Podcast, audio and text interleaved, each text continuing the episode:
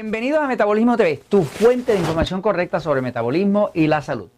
Los médicos no tienen culpa.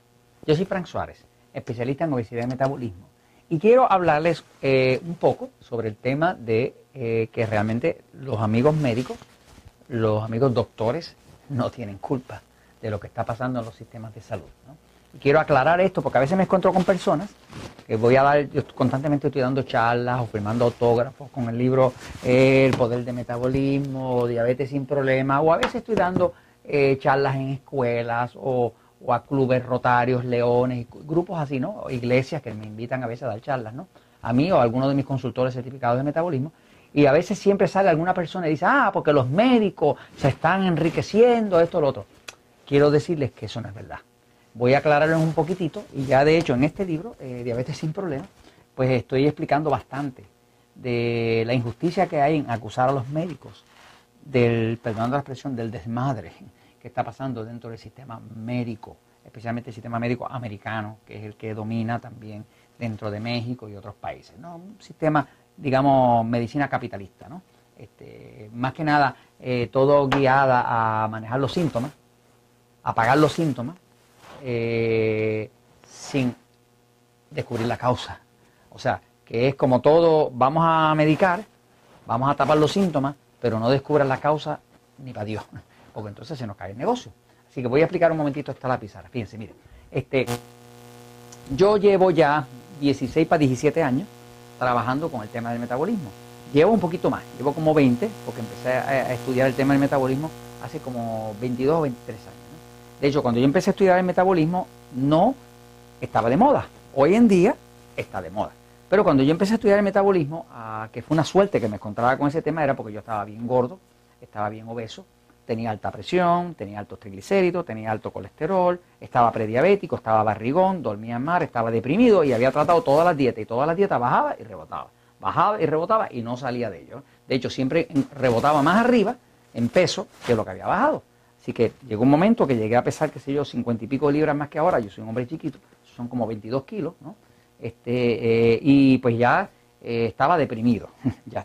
Y me dio, pues siempre me ha gustado la ciencia, me dio por estudiar el tema para ver si yo encontraba mi propia solución. Digamos, me desanimé trabajando con nutricionistas, dietistas, médicos, eh, expertos en ejercicio, todos los otros naturistas, naturópatas y todo lo otro, me desanimé porque ya lo había probado todo y las pastillas milagrosas no me funcionaron y la faja aquella que vibraba y las cositas que me pusieron en la oreja y todo lo otro que traté, nada me funcionó a largo plazo. O sea, siempre podía bajar, pero rebotaba.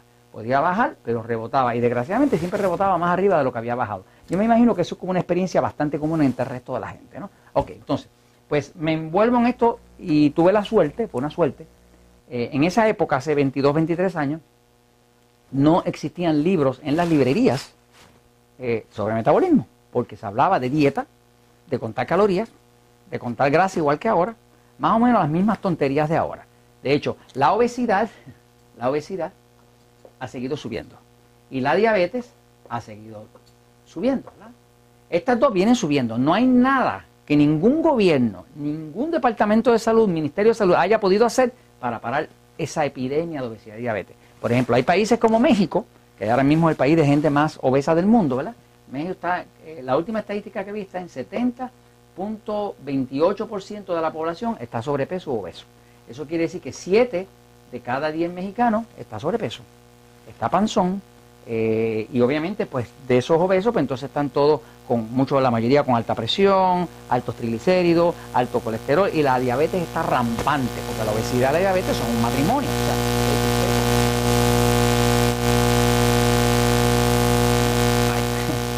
No controla la obesidad, usted tiene descontrolada la diabetes, y ahí vienen las amputaciones, y viene la ceguera, y los hombres se quedan impotentes.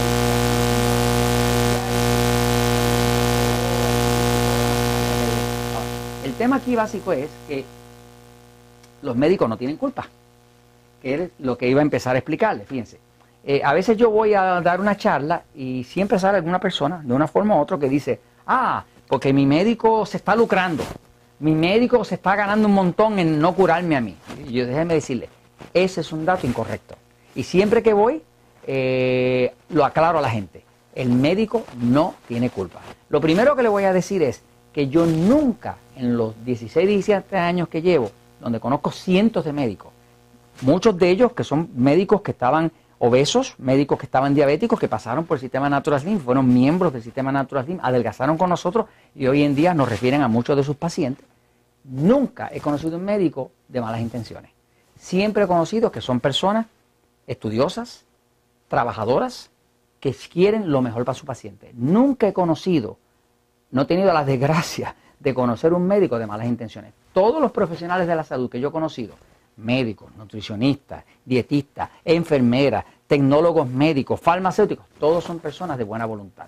Nunca he conocido uno que no lo sea. De hecho, para ser médico da un trabajo de madre, porque hay que estudiar muchísimo, pagar muchísimo, meterse en préstamos, quemarse las pestañas, pasar muchas noches que se pierden, eh, eh, hacer unos internados imposibles eh, y luego bregar con un sistema que es bastante difícil. ¿Qué pasa? Por ejemplo, en Puerto Rico y Estados Unidos por lo menos, pues los doctores, ¿no?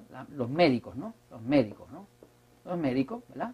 En verdad, lo que le está pasando al médico es que el médico está siendo controlado, totalmente controlado por los planes médicos. O sea, en Puerto Rico, Estados Unidos, el que no tiene plan médico se muere. En los países más eh, pobres que eso, como en México, pues hay mucha gente que no puede tener un plan médico, entonces depende de la ayuda, del soporte que le puede dar el gobierno, ¿no? Pero, por ejemplo, en Puerto Rico, Estados Unidos, los médicos dependen totalmente del plan médico, al punto que los planes médicos llegan a decirle a un médico qué medicamento tiene que recetar, qué protocolo, qué, qué método tiene que utilizar para curar a su paciente. O sea, ya el médico no tiene la sartén tomada por el, por el mango, ahora es el plan médico, ¿por qué? Porque aquí en el plan médico que está el tema del dinero, ¿ok? Y como el tema del dinero, que es el señor del dinero que mueve todo este planeta, es el que reina, pues estos médicos están atendiendo a los pacientes, ¿verdad? Y hoy en día lo que cobra un médico en Estados Unidos y demás es una miseria por los pacientes. Eh, el médico ha tenido que compensar lo poquito que le paga el plan médico por cada uno, más el tiempo que tardan en pagarle, eh, ha tenido que compensar atendiendo muchos pacientes en corto tiempo. Quiere decir que entonces la calidad eh, de la atención médica ha tenido que reducirse porque el médico tiene que sobrevivir. Muchos de ellos están inclusive cuando salen a practicar medicina por primera vez, se encuentran con una deuda gigante que les va a tomar 8 o 10 años pagar. Eh, algunos tienen más suerte y la pagan en 3 o 4 años. Pero la realidad es que el médico no es el culpable. Ahora, fíjese, mire, mire cómo se crea toda esta situación de la medicina, la medicina actual. Fíjense. Eh, hay eh, el médico, el médico, cuando estudia, realmente lo que quiere es curar al paciente. Todos los médicos sueñan con curar a su paciente. Yo he hablado con cientos de ellos. Todos ellos quieren curar a su paciente. No, nunca he encontrado un médico que no quiera curar a su paciente, que no lo vea, que lo quiera ver, que no se sienta feliz de verlo bien. Ok, ahora, ese médico fue a una escuela de medicina. Escuela de medicina. Esa escuela de medicina está siendo siempre, de alguna forma u otra, subsidiada por alguna farmacéutica. Desde que el médico está en la escuela de medicina, eh, las graduaciones, los laboratorios, eh, las becas, los premios que dan, todo eso está subsidiado por la farmacéutica. Eh, esa, esa mentalidad de farmacéutica, que es una mentalidad de medicar, ¿no? no es una mentalidad de curar, porque si usted cura la enfermedad, entonces no necesita la medicación. O sea, esa farmacéutica está todo el tiempo llevándole a los médicos una cierta información que les conviene a ellos eh, para que entonces ellos mediquen. En, cierto sentido, el médico ha terminado convirtiéndose como, como si fuera eh, el vendedor de drogas de la farmacéutica. Pero no es culpa del médico, porque la información que el médico está recibiendo no es la información, por ejemplo, que está publicada en este libro, ni es la información que está publicada en este libro, ¿no? O sea que básicamente muchas veces usted piensa que el médico se está lucrando, no se está lucrando, él está tratando dentro de lo que puede. Y esto se lo comparto por mis amigos los médicos, porque es la verdad y la verdad siempre triunfa.